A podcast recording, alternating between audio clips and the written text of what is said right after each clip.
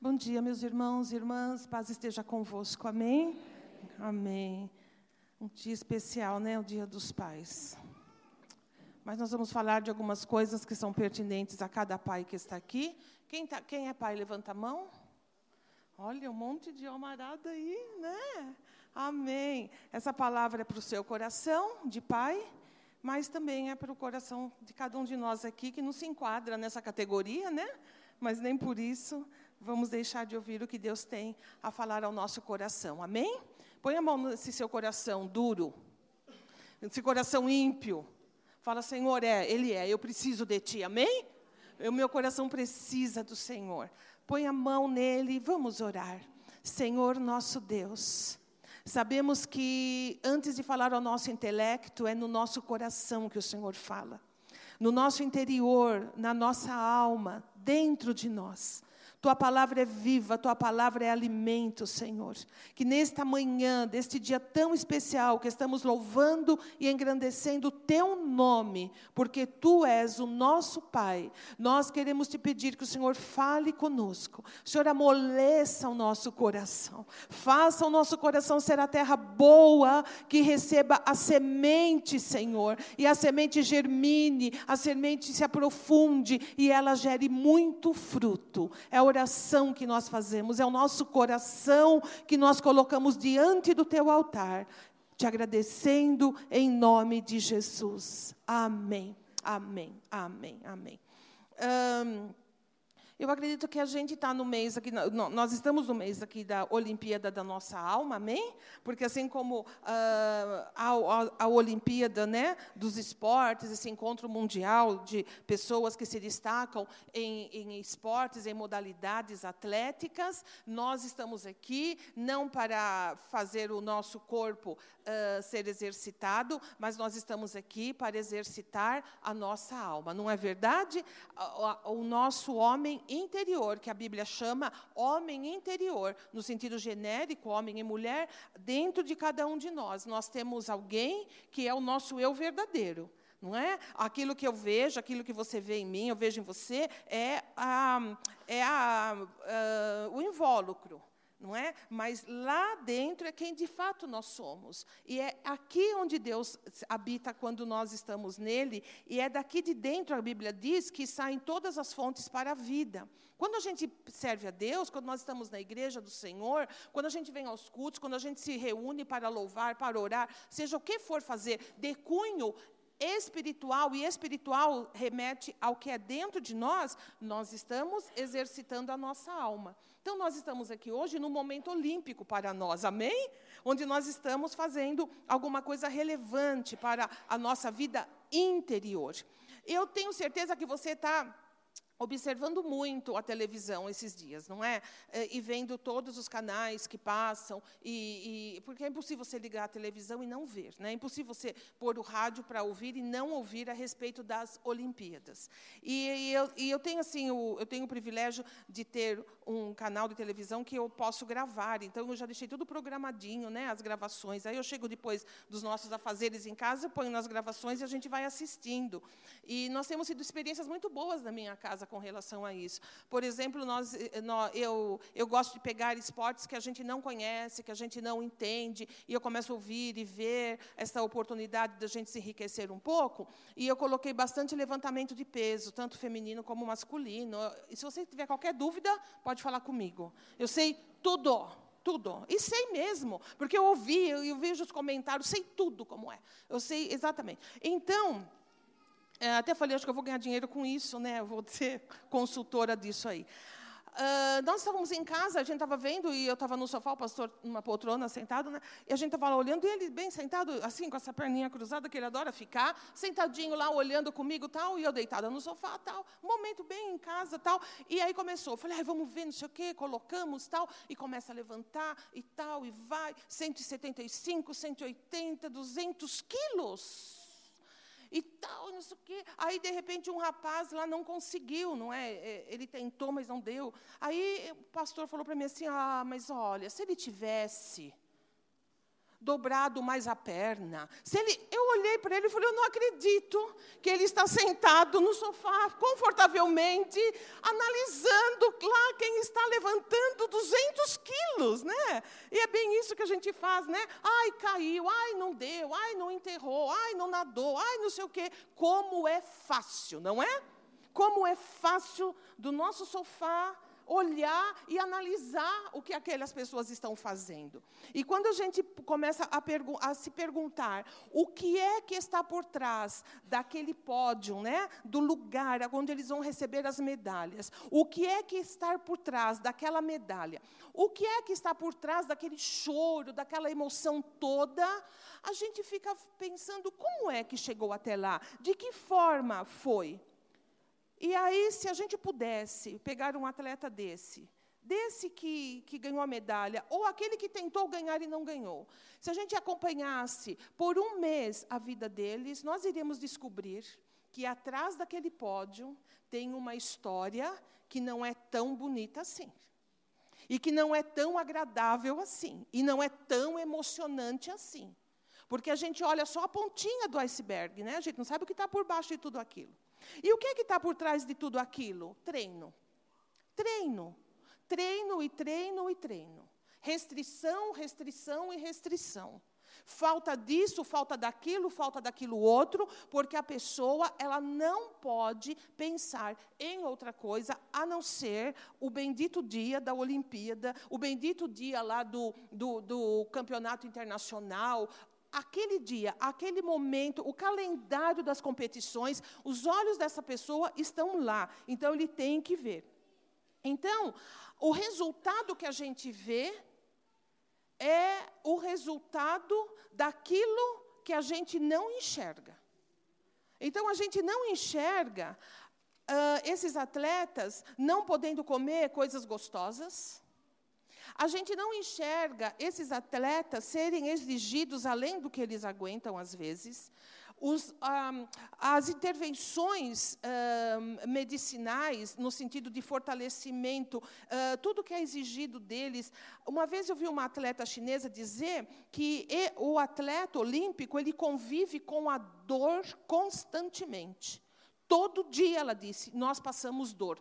Todo dia nós passamos dor porque o músculo é exigido, se vem até aqui, não está bom, tem que superar e superar. E tudo isso requer um, um, uma força física muito grande, que chega muitas vezes à exaustão. Então, é, se a gente ficasse com eles e olhando, a gente ia falar: meu Deus do céu, não quero essa vida para mim, não. Não quero isso para mim. Eu não tenho. Ah, e além, não falar da disciplina. É hora de dormir, hora de acordar. São muito jovens, não podem estar com os amigos, não podem sair, não podem isso, não podem aquilo. Se ausentam da vida familiar, porque tem que viajar, porque tem que ir para treinar para outros cantos e outros países até. Ou seja, quando a gente olha aquele, aquele pódio, atrás dele tem uma vida enorme de dedicação, que não é pública que ninguém, a não ser os mais íntimos, conhece, somente aquele atleta mesmo. Porém, a gente vê o resultado. Quem não gosta de ver aquele moço dos Estados Unidos, lá, o Michael Phelps, nadando? Quem não gosta de ver aquilo, gente? Como é que pode uma pessoa nadar daquele jeito? Né? Quem não gosta de ver aquele que corre? Como é que é o nome dele? Como é, como é que pode? Eu, ontem, foi ontem né, que ele estreou, não foi isso? Meu Deus, ele parece uma gazela, né? Umas, umas passadas, uma coisa. Eu estava olhando, eu gosto de olhar bem, então eu estava olhando as mãos dele, a, a, a, perna, tudo dele, parece que ele foi feito para aquilo. Tudo nele é movimento, tudo nele mostra velocidade. Parece que o corpo dele chama velocidade. Mas ele não nasceu assim, não é isso? Se ele fosse como eu, como você, que está aí sentado me olhando, né? Principalmente os homens, cadê os pais? Levanta a mão. Vocês? Se ele fosse um de vocês, ele estaria aí sentado do mesmo jeito, sem correr, sem nada, com todo aquele porte físico, aquelas coisas que eram dele, mas se aquilo não for desenvolvido, não vai, não acontece. Só acontece porque esse homem deve viver e respirar, não é? O esporte ao qual ele se dedica. Eu quero que você saiba que na, a nossa vida cristã tem algumas coisas muito a ver com isso. E eu quero começar a dizer a você a respeito do porte desses dois atletas que nós pegamos como exemplo, desse corredor e desse nadador. Você olha para eles e você fala: nossa, mas que coisa, né? Quanto desenvolvimento, quanto potencial. Se você tiver a chance de ver os levantadores de peso, e tem feminino e tem masculino, você não acredita que um homem ou uma mulher possa levantar duas vezes o seu peso. E você olha, a impressão que dá é que vai estourar os joelhos, as veias do braço quando eles levantam. Isso aqui as, o rosto fica transformado. Você fala, meu Deus, essa pessoa vai estourar que nem um balão. Que preparo, que coisa maravilhosa. Nós sabemos que isso é resultado de treino, é resultado de disciplina, é resultado de foco. E agora eu queria falar um pouquinho da nossa alma, da nossa Olimpíada da alma. Nós temos uma alma dentro de nós. E nós temos que pensar um pouco a respeito do nosso interior. Eu queria que você, antes disso, fazer uma pergunta para você. Que tipo de alma você gostaria de ter? E quando eu falo alma, eu estou falando você por dentro. Que tipo de alma você gostaria de ter? Fraca? Forte? Uma alma infantil? Ou uma alma desenvolvida? Vamos lá. Vamos lá? Vamos lá?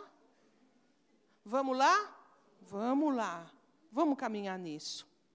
Por alma, eu volto a dizer, eu quero ler para não me perder, tá bom? Uh, a dimensão espiritual de cada um de nós, que difere do físico em substância, em natureza e aparência.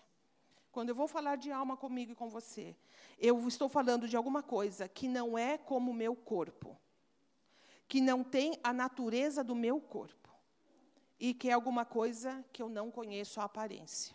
A gente não conhece a aparência da alma, a gente não sabe. Alguns de nós se apercebe nessa dimensão. Alguns de nós sabem que a gente tem alma. A Bíblia fala que aquele que tem essa percepção é principalmente e exclusivamente aquela pessoa que um dia entregou a sua alma a Jesus.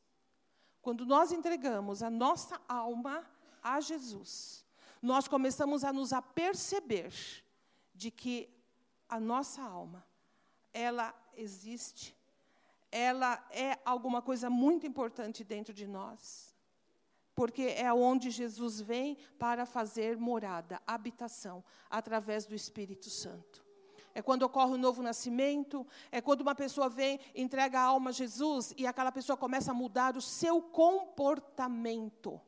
Eu não estou dizendo que muda a sua aparência, muda o seu comportamento, de dentro para fora.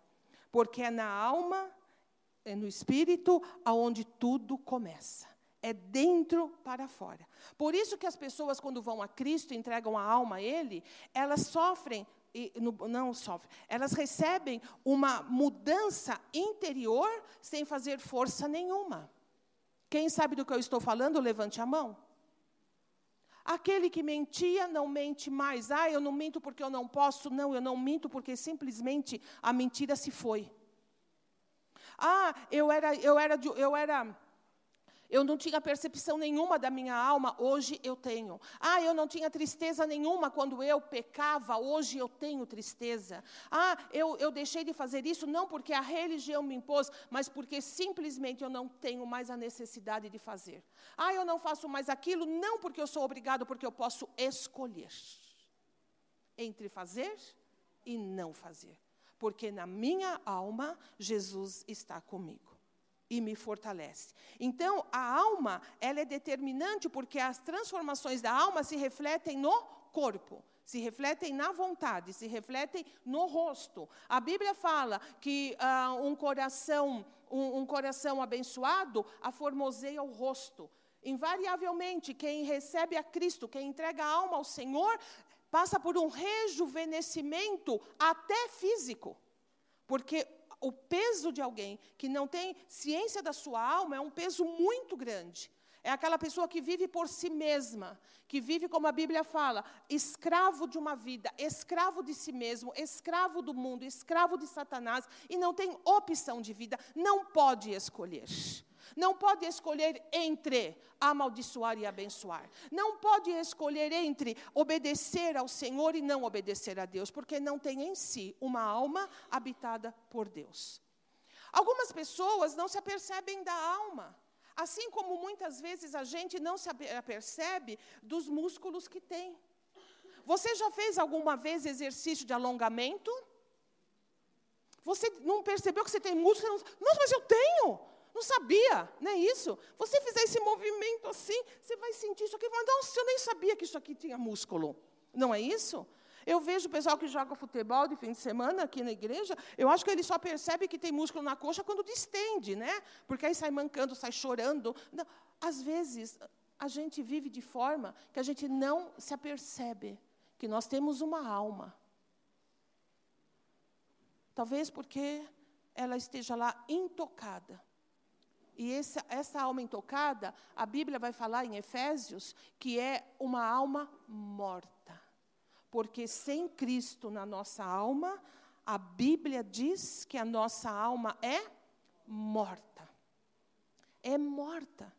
E uma alma morta, ela não pode ser sentida, ela não pode ser percebida. Mas por que alguns têm uma alma morta? Porque a Bíblia diz assim: porque todo mundo pecou, Todo homem tem a natureza pecaminosa.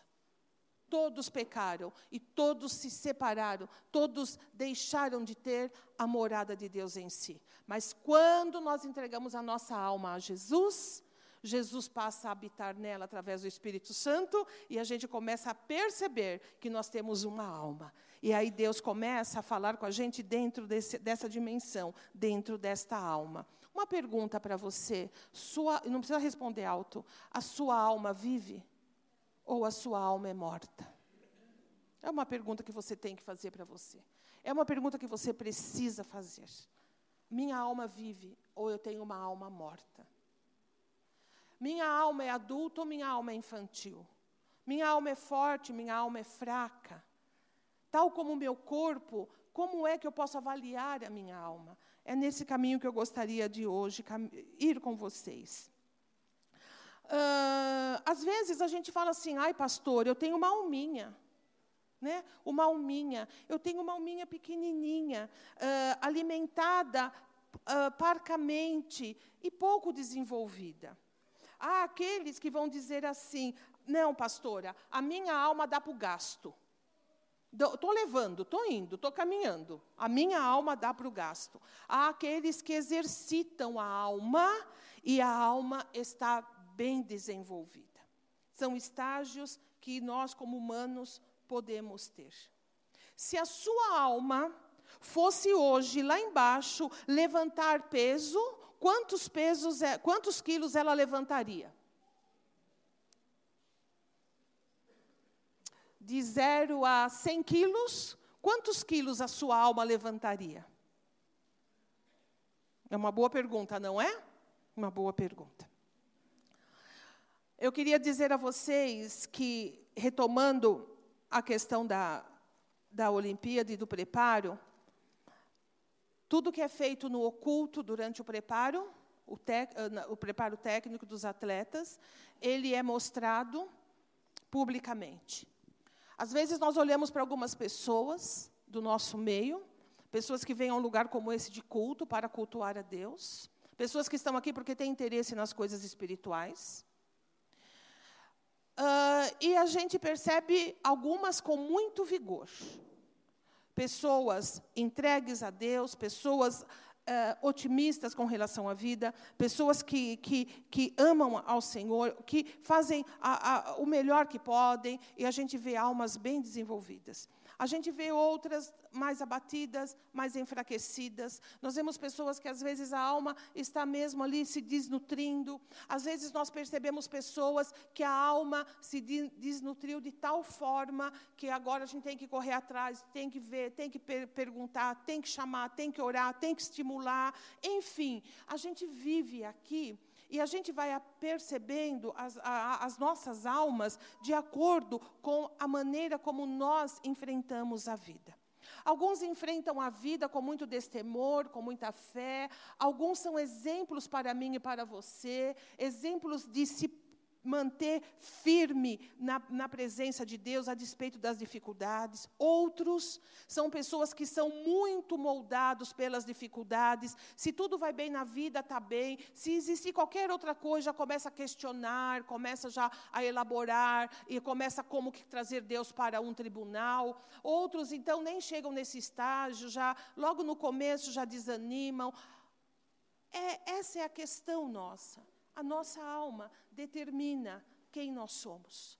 Não quero aqui que você ponha agora, ou eu, os nossos olhos nos outros, mas só para trazer a sua atenção agora para si e eu trazer para mim. O que será que a minha alma tem feito transpassar através de mim e o que será que eu mostro para mim e para os outros?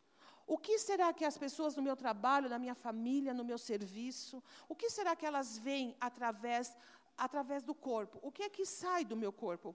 Quais são as minhas atitudes, os meus valores, a visão de vida que eu tenho? O que é que eu transmito? Que marcas eu deixarei? Como é que eu influencio? Eu influencio bem quem está comigo ou eu não influencio tão bem? Eu sou uma pessoa que as pessoas gostariam de ter ao lado ou eu não sou uma pessoa assim?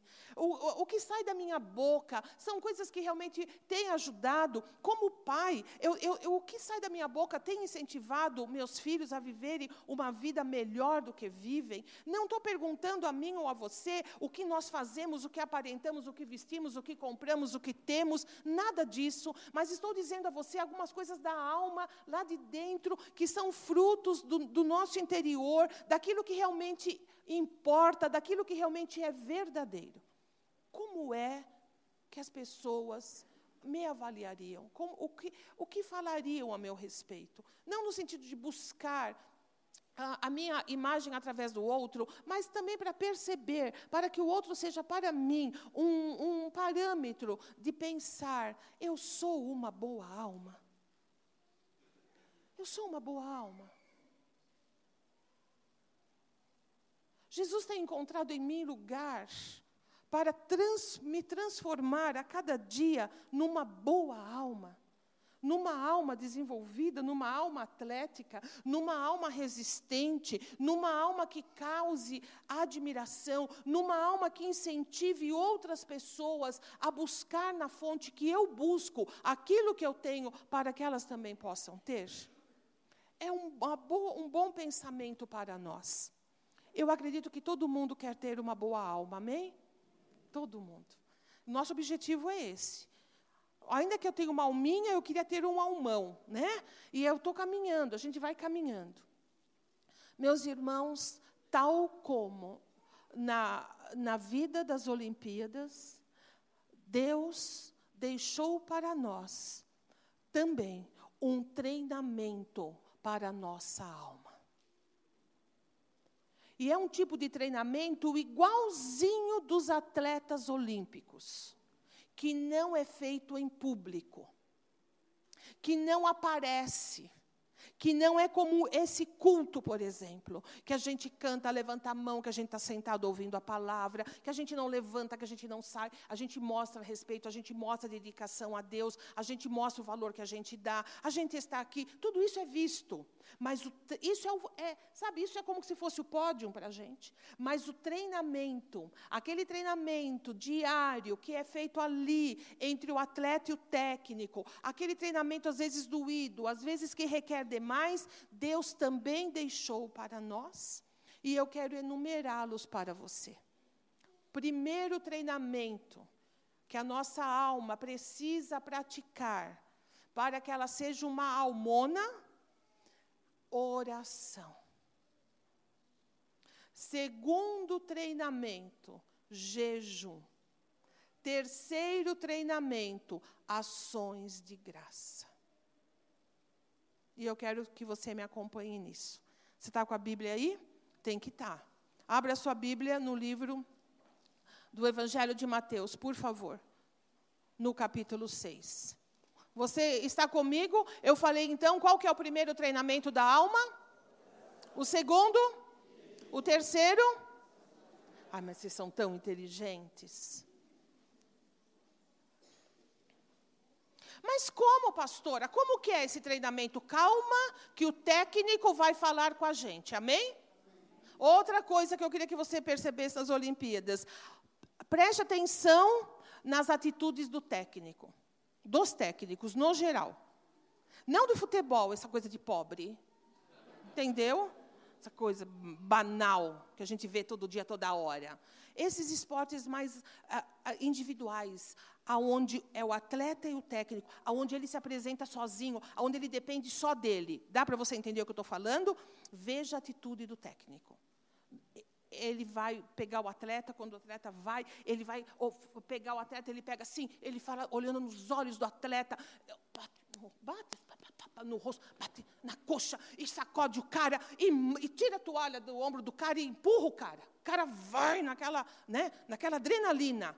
O técnico faz isso. Jesus é o técnico da nossa alma, e é isso que ele está fazendo com a gente agora, amém? Na palavra, naquilo que ele deixou para mim e deixou para você, amém? Vamos lá. Então, qual é o tipo de oração que é treinamento para a nossa alma? Eu quero que você leia comigo Mateus 6,5, diz assim. Mateus 6, 5. Mateus 6, 5.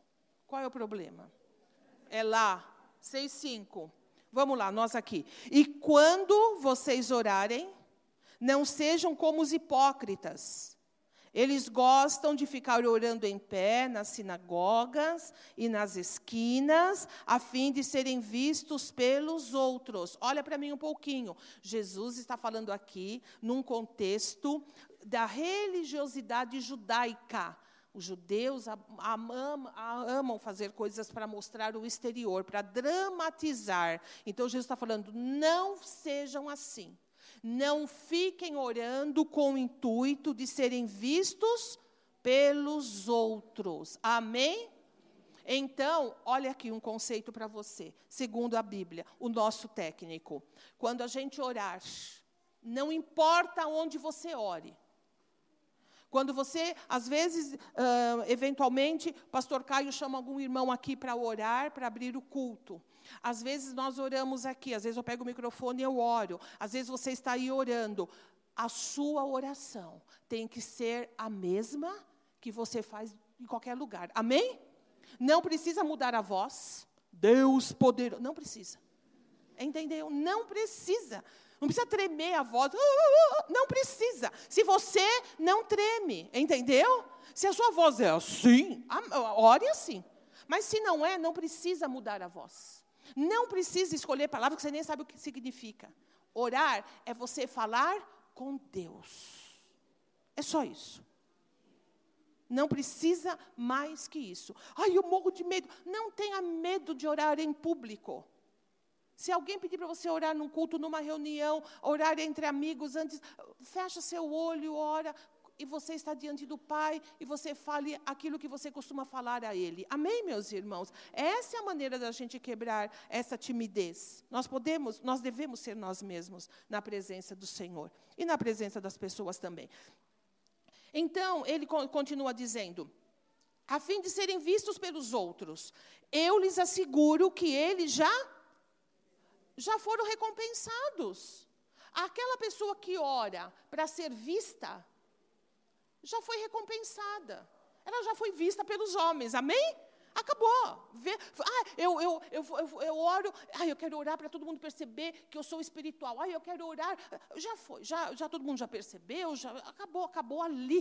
Acabou ali. Então não é isso. Jesus está falando, não é desse jeito. Não é para ser visto, não é para mostrar espiritualidade, não é para fazer isso e aquilo, não é, meus irmãos. E eu quero pegar um gancho com vocês. Aqueles que oram em línguas estranhas, que têm esse dom maravilhoso, na, na, minha concepção, de grande, grande importância. Se você não ora em línguas, busque isso em Deus. Porque isso é uma ferramenta, é uma ajuda extraordinária na vida cristã, na vida de oração. Esse dom, meus irmãos, ele tem finalidades. Porque Deus dá com uma finalidade. Deus não dá dom para você falar, eu tenho dom. Pelo amor de Deus. Comece a dizer assim: Deus me usa quando Ele quer, do jeito que Ele quer, com determinado dom. Amém? Ah, eu tenho dom. Você não tem é nada. Você vai me desculpar a franqueza, meu irmão. Se estamos falando de coisas espirituais, a gente não tem é nada. O que nós temos é um Deus que nos usa. É um Deus que, através dos dons do Espírito, nos usa, conforme a necessidade. É isso que nós temos que entender e pontuar claro. Esse dom de orar em línguas, ele tem duas aplicações, segundo a Bíblia. A primeira é quando alguém na igreja começa a orar e começa a orar em línguas estranhas, e essa oração é uma profecia. É uma mensagem direta de Deus para aquela igreja naquele momento, porém tem que ter alguém na igreja que tenha o do, que Deus use com o dom de interpretar aquilo que foi que está sendo falado numa língua celestial numa língua espiritual. Já aconteceu aqui na nossa igreja, de uma pessoa orar, numa, e era uma, era uma profecia em línguas, mas não havia quem interpretasse. Ah, então por que, que Deus deu? Pergunta para ele. Talvez Deus deu e falou, povo, desperta, vamos, orem, dediquem sua vida a mim, né? Eu, eu quero realizar, eu quero fazer. Então, é importante a gente entender isso. E a segunda, a Bíblia fala assim, aquele que ora em línguas, edifica-se a si mesmo. É um, uma, uma linguagem de oração para edificação pessoal. No, no ajuntamento do povo de Deus, Paulo vai dizer assim: eu prefiro falar cinco palavras em, em, num idioma, é, no meu idioma, no idioma da igreja, do que mil palavras em línguas estranhas. Por quê? Porque quando Paulo falava, quando eu falo no idioma, no entendimento, eu posso falar para muitas pessoas e muitos podem dar glórias a Deus. Quando eu, oro, quando eu falo em línguas estranhas, quem é que pode dizer amém? Ninguém entende, porque é uma linguagem espiritual. Então, meus irmãos, orar em línguas é uma bênção, mas é um tesouro, é um dom que a gente precisa administrar com zelo e com cuidado, e eu quero deixar muito claro para vocês com muito respeito.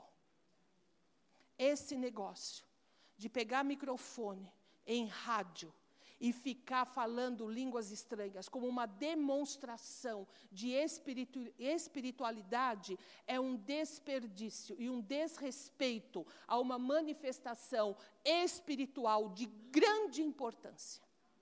Você entende isso? Orar em línguas, aqui na nossa igreja, na hora que a palavra é pregada, não é permitido. Sabe por quê? Porque a Bíblia ensina assim. Quando a palavra é pregada, todos devem se calar, porque a palavra ela é soberana, ela está acima de qualquer qualquer dom espiritual. Amém? Porém, meu irmão, minha irmã, na hora do louvor, na hora da oração, você pode orar em línguas o quanto você quiser. Você é livre para fazer isso, como eu sou livre para fazer isso. Amém, meus irmãos? Os irmãos entendem isso? Então, não é para mostrar espiritualidade, porque nós pentecostais temos essa mania porque para nós espiritualidade é rodar, é, é, pisotear, é girar, é gritar, é, é, é, chorar. Isso pode ser, não é, isso é manifestação da nossa alma, da presença, do que nós sentimos quando Deus está presente. Não é, não é, mas isso você não pode falar, essa pessoa é espiritual porque ela faz isso.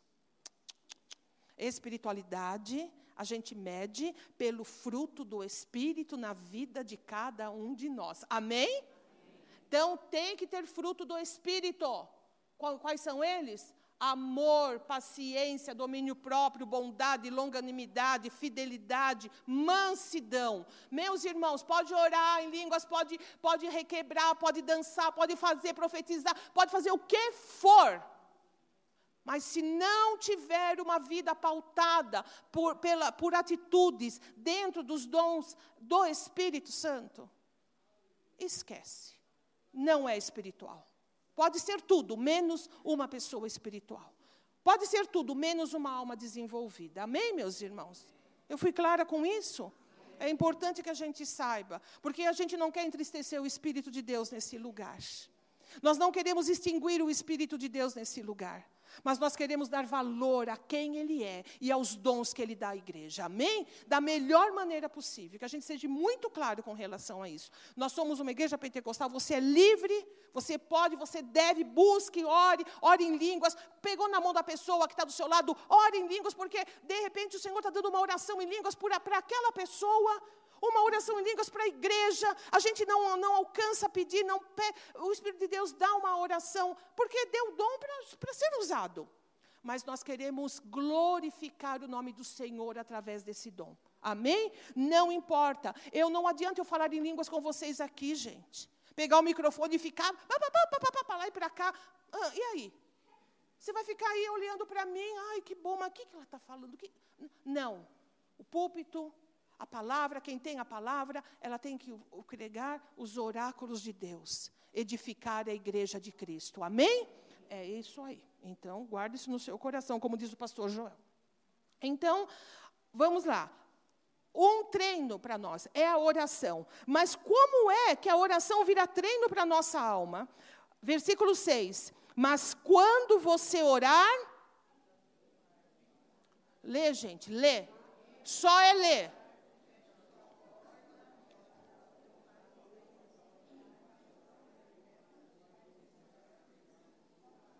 Amém? Amém. É isso. Quando você orar, vá para onde? Para o seu quarto. Pastora, mas é só no quarto? É, é só no quarto. E por quarto, a, a Bíblia diz, é um lugar secreto. Aonde só está você e Deus. Deu para entender isso? É isso. Ah, mas eu posso ir no monte? Pode. Ah, mas pode, pode, pode orar onde você quiser. Mas você tem que saber que o técnico disse assim: você não pode deixar de treinar a sua alma na oração em secreto na minha presença. Não pode. Tem que fazer parte da minha e da sua vida. Você tem que ter no seu dia a dia um, um momento, uma hora, que você vai falar: agora é eu e Deus. Agora é eu com Ele, agora eu vou me derramar, agora eu vou falar com Ele. Vá para o seu quarto, Jesus diz assim: feche a porta. Oh, gente, Deus quer ouvir a gente. Ele não quer, ele fala, agora não, agora é só ela, agora não vem, não, agora é só ela. Ele quer ter uma conversa, ele quer ter comunhão, ele quer ter intimidade. Ele quer ser como aquele amigo querido que, quando você vai conversar, você entra no quarto e fecha a porta.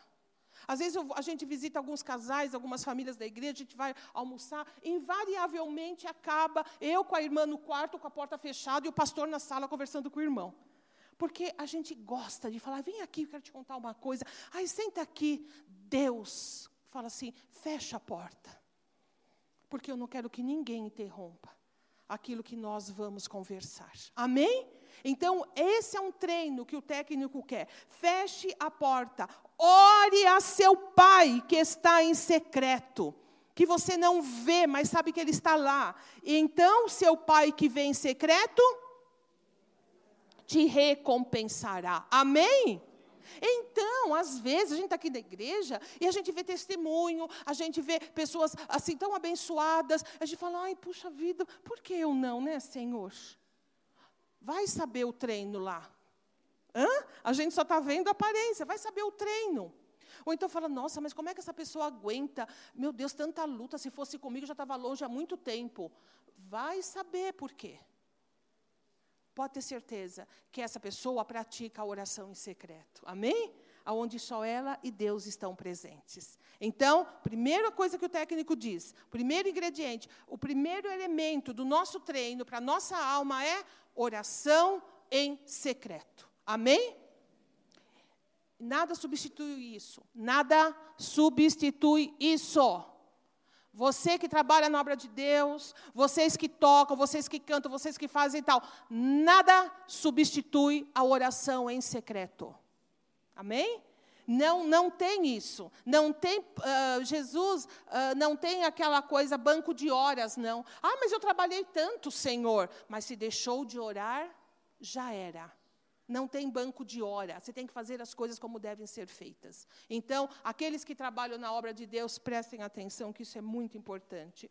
A outra coisa que Jesus Cristo disse, que a gente deve treinar a nossa alma fora dos holofotes, lá, lá atrás, quando as pessoas não estão vendo, é jejum.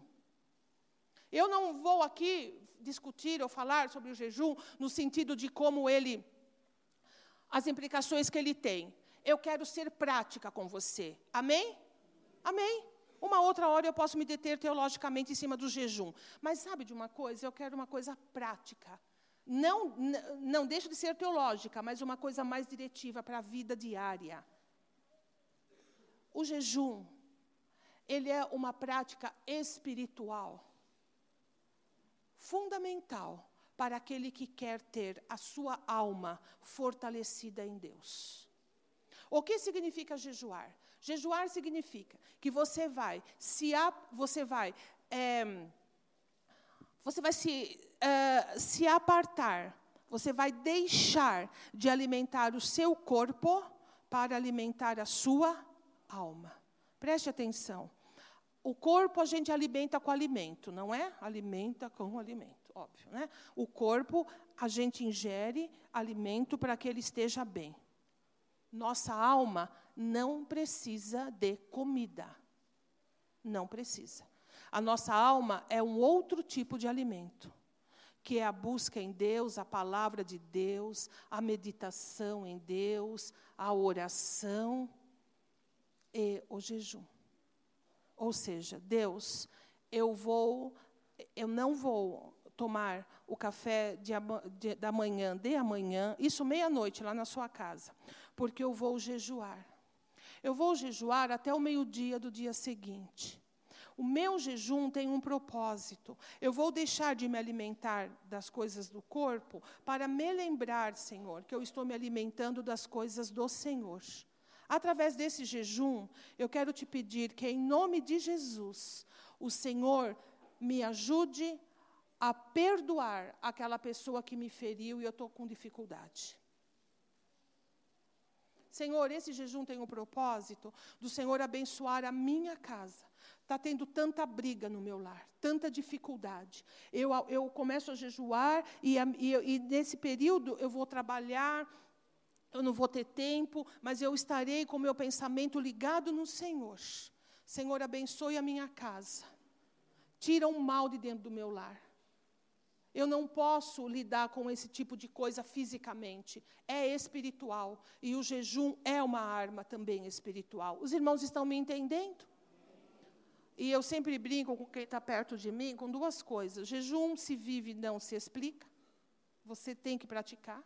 E o segundo lugar, o jejum, não importa o motivo que você dê a ele. Você vou jejuar por isso, vou jejuar por aquilo. Ele é uma vassourinha de Deus no, no seu coração. É como se Jesus viesse e passasse uma vassoura no seu coração. Há uma limpeza dentro de você alguma coisa na sua alma é limpa, o Senhor tira aquilo que está atrapalhando, você, você percebe que algo de libertador acontece dentro do seu coração. Amém? Pastor, eu não jejuo porque eu também não entendi. Agora eu entendi, mas eu tenho uma dor de cabeça.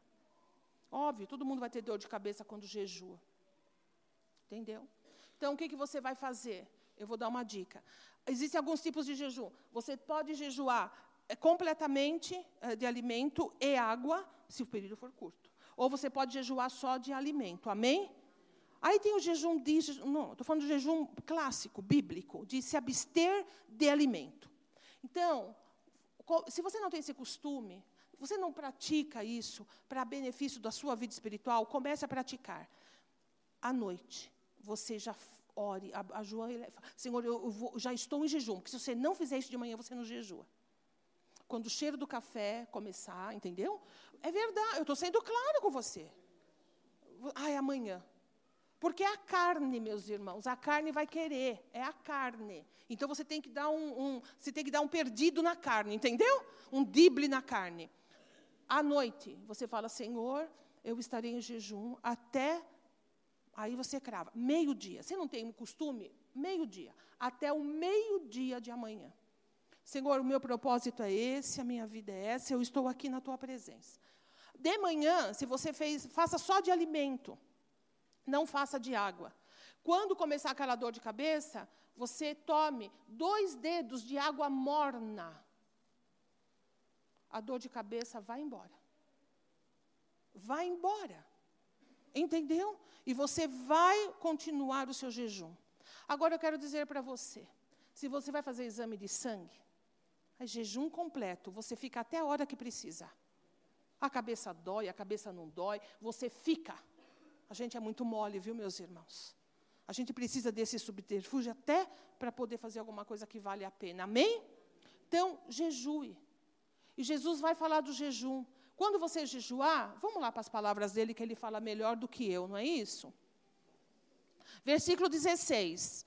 6,16. Quando jejuarem, não mostrem uma aparência triste como os hipócritas, pois eles mudam a aparência do rosto a fim de que os outros vejam que eles estão jejuando. Eu lhes digo verdadeiramente que eles já receberam sua plena recompensa. Os homens já viram. Ao jejuar, é Jesus que está falando, meus irmãos. Jejum é bíblico necessário. Ao jejuar, arrume o cabelo, lava o rosto, para que não pareça aos outros que você está jejuando, mas apenas a seu pai que vem em secreto, e o seu pai que vem em secreto te recompensará. Amém? Amém.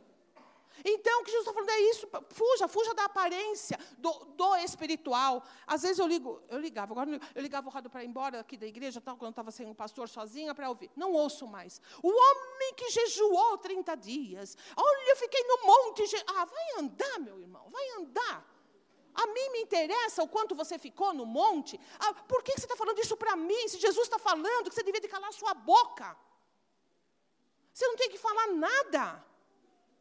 É coisa de foro íntimo, é disciplina espiritual, é treinamento no secreto que ninguém precisa ver. Porque senão a gente vai correr o risco de a gente ficar se mostrando. A gente vai se apegar a essas coisas. Daqui a pouco a gente está se orgulhando do que está fazendo. É para nossa proteção. Jejuou, amém. É vida normal, amém? vida normal. Papapá, papapá, estou aqui, estou ali. Ai, não quer isso, não, obrigado. Porque eu também tenho uma coisa. O diabo odeia que a gente ore e jejue, tá bom? E ele vai, aquele, aquele, aquele, aquele cara do seu trabalho que nunca te pagou nada na vida. Nunca te deu uma bala, o infeliz. Você jejuou, ele vai te oferecer um café, ele vai te pagar almoço. Você me entende? Você tem que lembrar, Senhor, não me deixe esquecer que eu estou em jejum. Senhor, não deixa eu esquecer. Ah, então, aí o colega, não, não, não quero. Ah, você não vai, não, hoje eu não estou afim. Obrigado, depois eu tomo, mais tarde eu tomo um cafezinho, agora eu não, tô, não quero tomar, pronto. Aí está na igreja. Está na igreja, aí fala assim, ai, não sei o quê, vamos tomar um lanche. Ai, não, não. Ai, por quê? Entendeu? Não precisa. Está na igreja? Irmão, estou jejuando hoje. Pronto. Amém. Simples. Eu estou em jejum, não quero. Ah, tá bom, obrigado. Pronto, acabou. Entendeu? Não fica. Sabe? Não. É mais bonito, é mais limpo, entendeu? Olha, irmão, hoje eu, eu tirei para jejuar, então, ai, amém. E o outro que ouviu? Ai, amém, tá bom. Então, vida que, que segue. Amém? Amém? amém. É isso. Ai, eu tirei para jejuar e você jejua? Não, não, não precisa cuidar da vida do outro, é sua vida. É sua vida, entendeu? É sua. Não fica aí, é normal, é vida normal. E caminha. Deus vai abençoar a gente, meus irmãos. É a palavra do técnico para você e para mim, amém? Exercitar a vida. Lembra que Jesus Cristo disse que algumas castas de demônio só saem através. Está me ouvindo? Ai, estou com um problema que não tem jeito. Jejum e oração. Oração e jejum. Entendeu? Não deu certo jejum e oração? Então faz oração e jejum. Entende isso? Ora e jejua. Senhor, eu estou te buscando. Eu estou em jejum. Eu estou aqui fazendo aquilo que o Senhor deixou para eu fazer. você vai perceber a sua alma se fortalecendo. E por último, um elemento que deve ser também para nós, está em 1 Tessalonicenses, vamos lá um pouquinho mais para frente.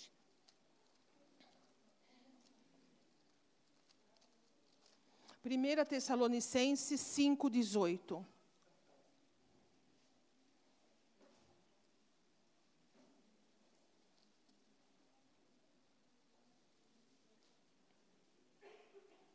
O que que fala?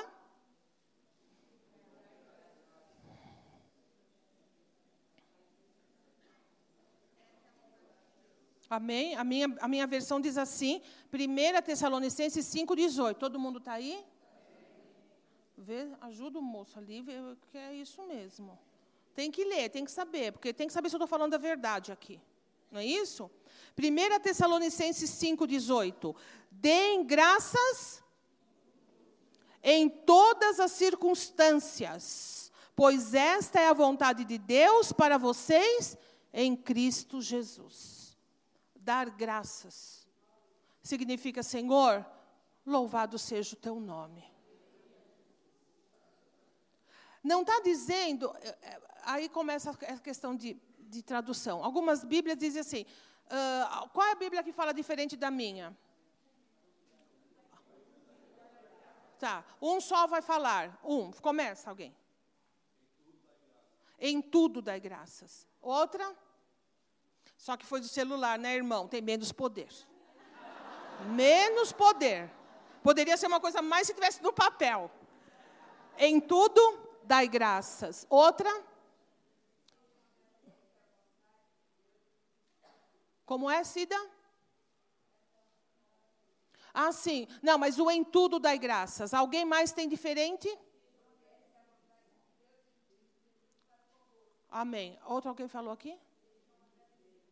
Sejam agradecidos. Mas o que eu quero dizer é o seguinte: a Bíblia fala assim, em tudo. A minha diz assim, em todas as circunstâncias. Não é por tudo, meus irmãos. Não é dar graças por tudo porque há coisas que nós não vamos dar graças a Deus. Você concorda comigo? Graças a Deus. Só se a gente fosse louco. Você foi assaltado, graças a Deus. Jesus, graças a Deus. Né? Ficou doente, graças a Deus. Não é isso. Em, em, em meio ao assalto, Senhor, louvado seja o teu nome, tu estás comigo. Ai, estou doente, Senhor. Nessa circunstância, eu louvo teu nome. Não pela doença, mas na circunstância, eu louvo teu nome. Em tudo, não por, mas em tudo, dai graças. Porque essa é o quê?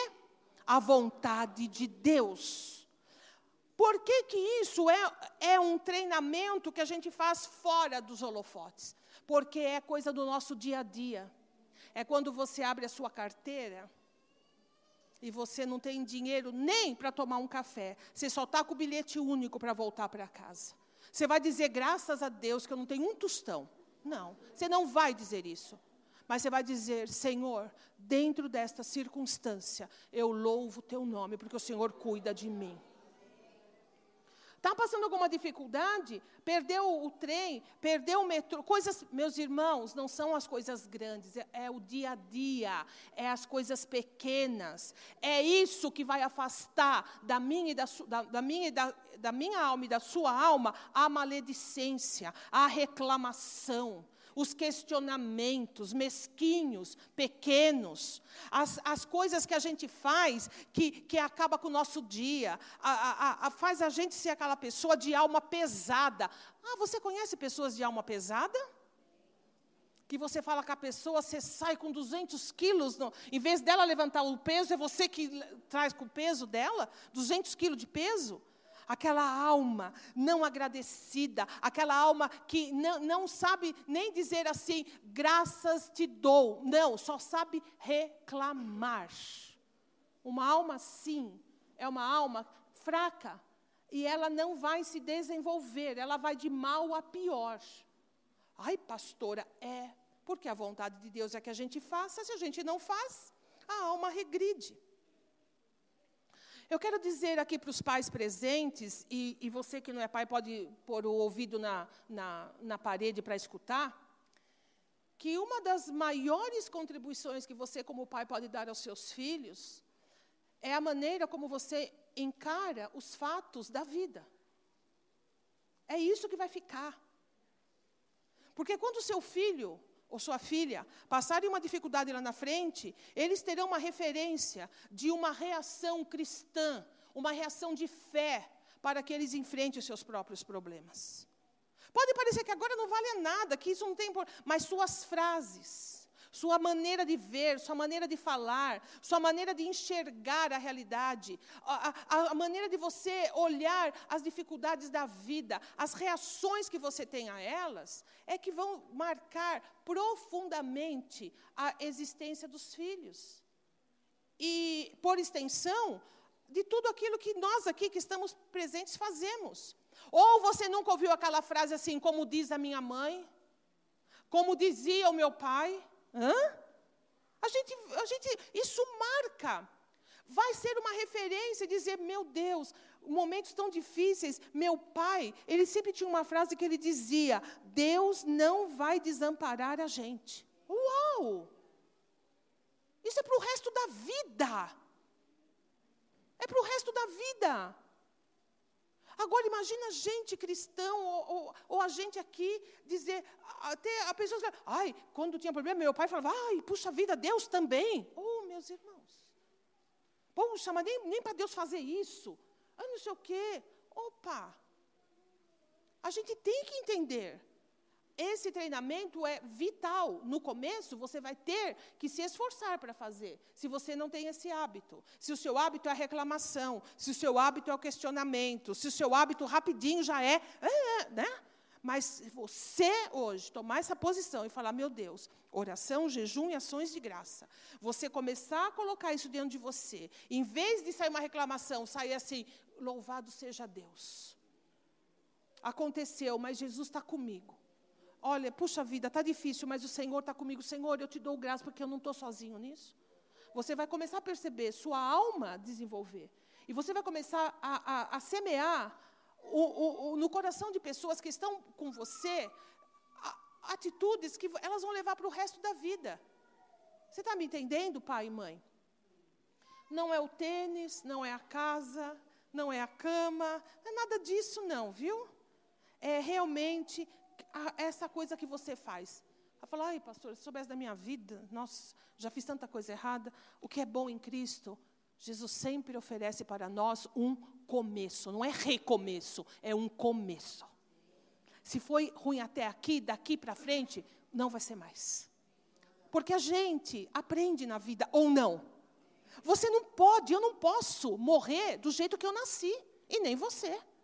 E não importa a idade que você tenha. Você sabe, Deus é Deus de transformação. A gente pode melhorar, a gente melhora com Jesus Cristo. Então a gente pode caminhar. Então não tem essa desculpa de dizer, ai não, não dá, porque já, já, já, a vaca já foi para o brejo, ai já, já. Não. Se Deus está falando comigo e com você hoje, é porque Ele está falando assim, eu ofereço um começo para vocês. Um começo para mim, um começo para cada um de nós que está aqui nesta manhã. E sabe, para terminar, eu estou fanática por levantamento de peso, já perceberam? É minha especialidade agora. Então, eu não sei se é o olhar de historiadora, eu nunca me atento ao fato principal. Eu fico olhando sempre as coisas periféricas que acontecem ao redor do fato principal, que eu acho que é mais rico do que o fato em si. Então, eu fico olhando Aqueles homens, né, bem, tentaram levantar, e foi, foi a gente, a maior torcida, 200, 205, 200, é. aí chegou uma hora que não deu mais, 210, não deu. Aí, alguns foram tentando, né, só que não era a comissão da Olimpíada que punha o limite, era o próprio atleta.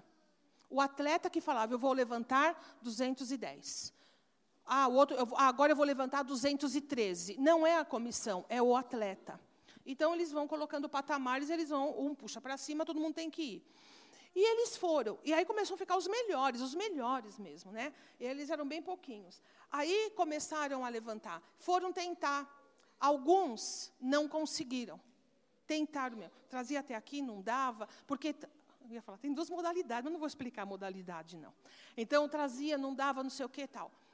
Aí, quando eles punham no chão assim, imagina, deve ser uma, uma tristeza, né? Poxa, não consegui, eu fiz o meu melhor, tal, não deu. Aí ele, eles saíam assim, eles iam para atrás de onde estavam sendo apresentados as provas, e estava lá o técnico, o subtécnico, um monte de coisa, não sei o que, não sei o que lá. Sabe como é que eles recebiam os atletas? Beijando, abraçando, levantando para cima, apoiando, a, eh, todo feliz. A, existe o Irã, está participando, alguns muçulmanos falavam de Alá, batiam a cabeça no chão, mas uma alegria. Porque o importante é que eles, eh, os técnicos sabiam que, eles tinham que o atleta fez o máximo que ele podia ter feito. Não havia reprovação. Não havia decepção. Havia entusiasmo, havia, havia louvor pela atitude. Trazendo isso para mim e para você. Deus nos dá treinamento para a nossa alma. As suas dificuldades e as minhas dificuldades nada mais são do que treinamento. Esticar músculo, entende isso? Esticar fé Quantos de vocês eu tenho participado da vida de vocês? Deus tem se manifestado o que a gente chama no último momento. Quantos de vocês eu tenho visto isso? Pastora, é, tem que ser amanhã, se não for amanhã, não é mais. Amanhã a provisão vem. Sabe o que é isso? É Deus esticando a sua perna, sabe? Vai, vai, o Senhor não está dando mais, vai, esticando a sua fé. Entende? Desenvolvendo a sua alma a crer, a acreditar até, até o seu limite. Aí você vai dizer assim: Senhor, mas o meu limite se esgota a coisas que eu não vou alcançar.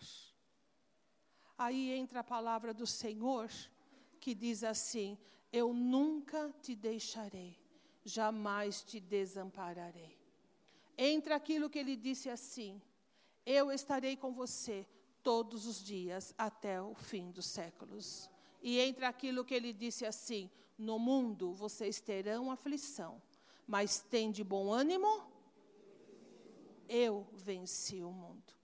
Quando você for exigido além das suas forças, Deus te pegará no colo e Ele levantará o peso com você. Entende? Ele vai dar todo o suporte. Você só vai levantar o bracinho, mas o peso todo estará com Ele. Porque Ele é Deus. Ele é fiel. E Ele nos conhece. Mas o que Ele quer é que a gente tenha uma alma desenvolvida. Uma alma que se exercite. Uma alma que cresça. Porque aquilo que Ele determinou que você vai fazer, é você que fará. Mas aquilo que você não vai conseguir fazer, pode ter certeza, como um técnico maravilhoso, ele não vai só dizer assim para você: Poxa, que legal, você tentou, mas não deu, né? Mas olha, eu te amo, viu? Não tem problema. Ele vai dizer assim: Vem aqui, agora eu vou com você. E você vai conseguir, porque eu vou fazer por você. E você vai levantar o peso e todo mundo vai achar que é você que está sustentando, mas teu pai vai estar lá com a mão dele abalizando todo o peso e você só vai ter o trabalho de ficar ali para que todos possam ver quão grande Deus é na sua vida. Amém, meus irmãos? Que nesse domingo, Dia dos Pais, a gente possa sair daqui com essa lição olímpica na nossa vida. Nós temos uma alminha, mas a gente quer ter uma almona. Amém? Quem quer ter uma almona, fica de pé, por favor, em nome de Jesus. Louvado seja o teu nome, Senhor. Glória seja dada a ti. Aleluia.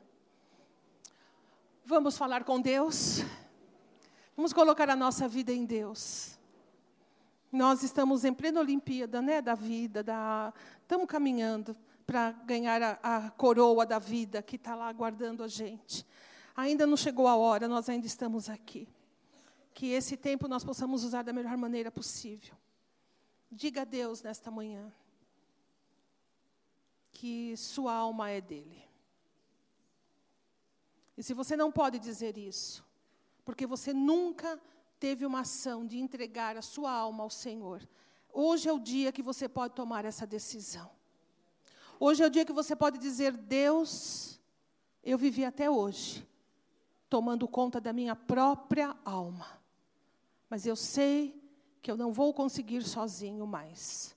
Eu quero entregar a minha vida a Ti a minha existência, a minha vida, o meu ser, o meu caminho, a minha alma, aquilo que eu sou, aquilo que ninguém conhece, aquilo que ninguém sabe, mas tu conheces e sabes. Eu quero me entregar como sou. Senhor, não sou bom, não sou boa, eu preciso do Senhor, a minha alma está em frangalhos e é por isso que eu vou a ti. Dê sua vida a Deus. Entregue seu coração, sua alma ao Senhor. Ele é o dono. Ele morreu por você, por mim. Ele morreu por nós, para que nossa alma fosse dele. O preço pago foi o sangue dele. A moeda foi o sangue de Jesus. Ele tem direito sobre a sua vida. Ele tem direito de posse sobre a sua vida. Mas ele só tomará posse se você entregar esse tesouro teu, que é a tua alma, nas mãos dele. Ele não invadirá, ele não tomará de você. Ele fala mansamente ao teu coração: Hoje, meu filho, minha filha, entregue tua alma a mim. Nesta manhã você pode tomar uma decisão que vai mudar a sua vida para sempre.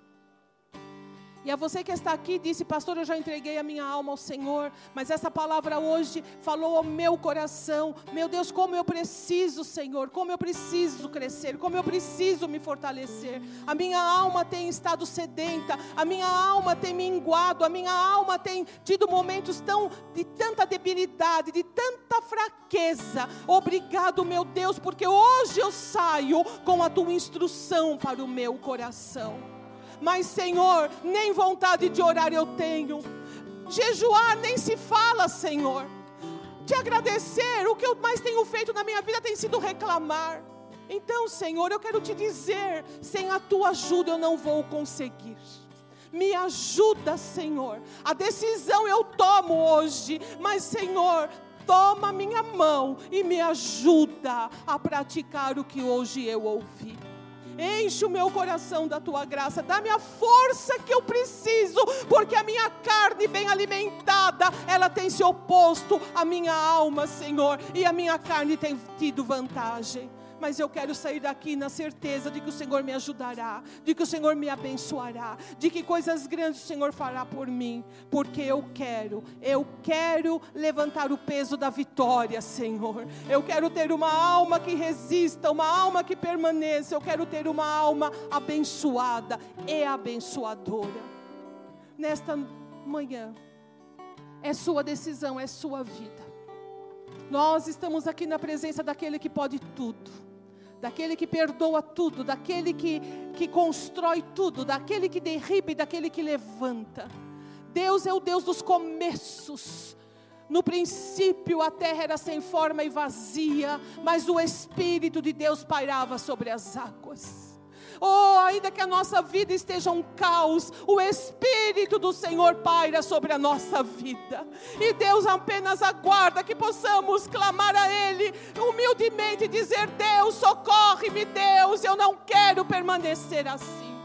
Ele está aqui, meus irmãos. A graça é derramada na nossa vida. Faça dele o teu refúgio, a tua fortaleza. Faça do Senhor o técnico da sua alma. Faça dele aquele que te dá a luz e a direção. Não se estribe no teu entendimento. Não vá por uma sociedade corrupta e mentirosa. Vá por aquilo que aquele que te ama tem te falado. Oh Deus, nesta manhã nossa alma está diante de ti. Nós estamos aqui juntos, congregados, para clamar ao Senhor, para agradecer a Ti por esta manhã, agradecer ao Senhor pela Tua palavra, agradecer ao Senhor pela Tua direção para com a nossa vida e o nosso coração. Somente um Deus que ama, somente um Deus que se importa, é um Deus que fala conosco desta maneira, Senhor. Oh, meu Deus, nós estamos aqui na tua presença. O Senhor conhece cada um de nós e sabe a nossa natureza. O Senhor sabe que somos pó. O Senhor sabe que bem nenhum habita em nós e que nós dependemos completamente de ti, Senhor. Mas em teu nome agora nós clamamos ao Deus Todo-Poderoso para que o nosso coração receba um renovo, uma força nova, para que possamos com determinação e fé tomar a tua mão, Senhor, e sair deste lugar na certeza de que nossa alma tomará um novo rumo, Senhor. Nós oraremos em secreto, nós jejuaremos, Senhor, nós daremos graças a Ti no nosso cotidiano, nós viveremos para Ti, Senhor, nós alegraremos o nosso coração em Ti, oh Senhor, nós seremos mais íntimos do Senhor, nós chegaremos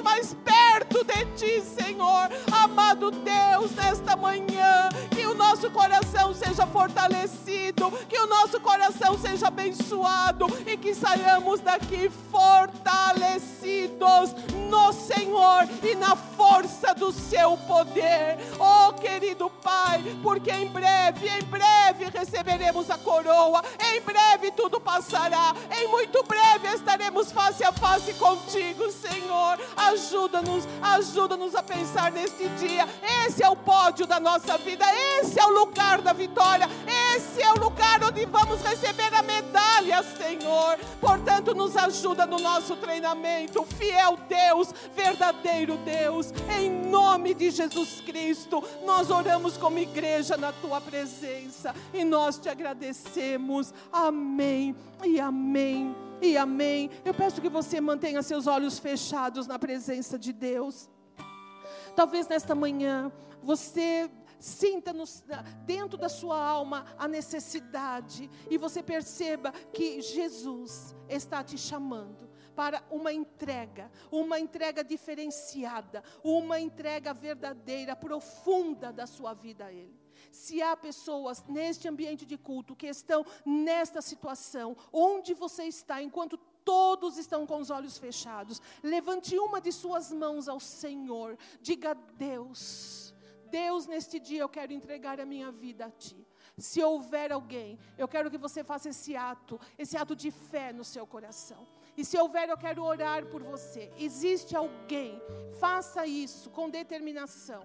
Levante a sua mão a Deus, porque eu vou orar e nós vamos saber que Deus agiu maravilhosamente na sua vida. Aleluia. Todos nós, então, estamos na presença do Senhor. Amém? Abra os seus olhinhos agora. Pegue na mão dessa alma. Já pegou na mão de alguma alma? Hoje você pode. Essa é a mão da alma, amém? E você oraria por ela? Você pediria a Deus por ela? Fala, Deus, a palavra que eu ouvi que causou no meu coração, eu peço que o Senhor faça por essa pessoa aquilo que ela precisa. Eu não sei o que é, mas o Senhor sabe. Eu oro, eu oro por transformação, eu oro por renovação, eu oro por bênção. Eu chamo do céu aquilo que o Senhor tem preparado para a vida dela, para a vida dele. Porque, Senhor, se eles tiverem vitória, eu venço, porque nós somos um corpo. Amém? A vitória do meu irmão é a minha vitória. Então, ore por essa pessoa com amor, com gratidão a Deus no seu coração, para você poder orar por ela. Senhor, em nome de Jesus, nós nos juntamos agora em mãos e corações para nos colocar diante do teu altar e diante da tua presença. Nós louvamos o teu nome, nós bendizemos a ti. E nós queremos agora ter esse momento de oração. Oh meu Deus, eu quero agora orar, orar por essa igreja, por cada irmão, por cada irmã que aqui veio. Eu quero orar por cada lar que aqui está representado, por cada coração. Oh meu Deus, eu oro pelas almas de cada um. Eu peço que o Senhor dê força, coragem, poder, graça, amor. Que o Senhor levante o abatido, que o Senhor coloque os pés de cada um sobre a rocha, Senhor. Eu oro para que com intrepidez eles possam se assegurar daquilo que em Cristo Jesus eles teu filho Jesus Cristo, para que a abundância espiritual venha sobre a vida de cada um, que sejam almas fartas, ovelhas abençoadas, reprodutoras, cheias da graça, cheias da verdade do Senhor. Pai Todo-Poderoso, Pai de amor e de graça, eu oro por eles, eu peço a tua bênção, em nome daquele que vive, em nome daquele que reina, Senhor. Nós oramos, eu oro, eu te agradeço, eu te louvo, em nome do Senhor Jesus Cristo. Amém. E amém. E amém.